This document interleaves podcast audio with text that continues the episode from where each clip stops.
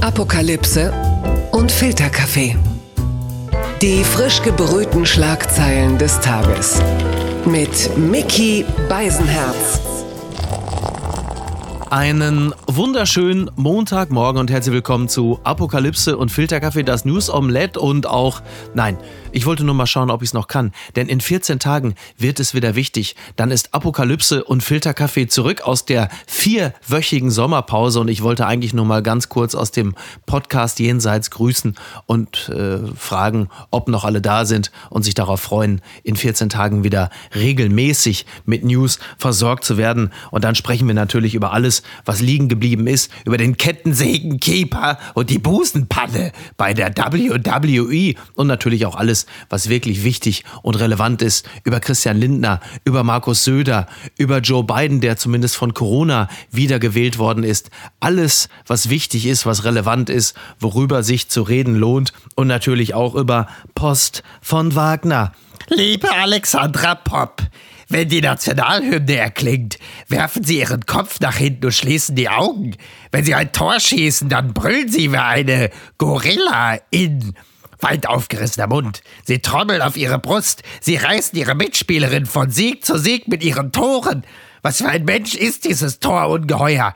Alexandra Popp ist ein sehr, sehr lieber Mensch. Sie ist tierlieb. Sie hat eine dreijährige Lehrzeit als staatlich geprüfte Zoopflegerin hinter sich.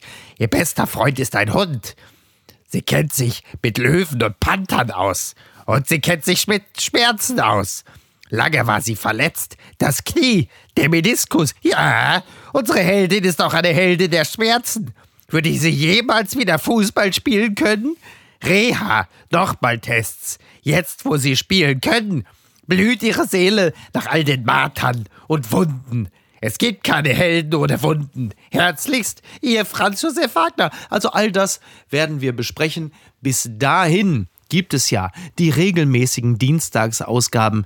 Morgen zum Beispiel mit Markus Feldenkirchen und Jasmin Embarek. Das wird fantastisch. Das werde ich mir anhören. Mit großer Begeisterung. Übrigens, wem wir ein bisschen fehlen und wer ein paar kluge, provokante und allumfassende Gedanken haben und lesen will, dem oder der sei dringend empfohlen radikale Kompromisse von Jasmin Embarek und der innere Stammtisch von Ijoma Mangold, das lese ich gerade. Ich fühle mich unglaublich gut unterhalten und habe ein bisschen das Gefühl, das ist auch wie so ein kleines Beratungsgespräch, wie so, ein, wie so eine Art äh, intellektueller TÜV. Bevor man künftig irgendetwas ins Internet schreibt, sollte man diese Bücher gelesen haben. Danach lässt man es vielleicht einfach sein.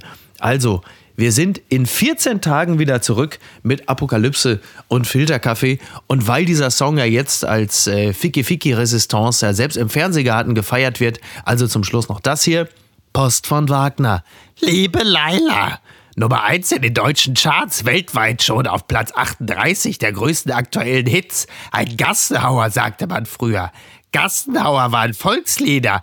Sie waren die Instrumente der Armen, die Sehnsucht der Armen. Ziehharmonika war das Instrument. Laila ist der neue Gassenhauer der Jetztzeit. Ich hab nen Puff und meine Puffmutter heißt Laila. Sie ist schöner, geiler.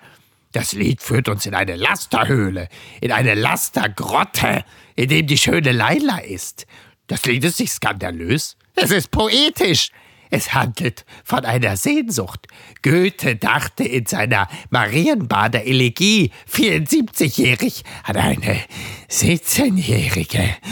Udo Jürgens sang 17 Jahre blondes Haar.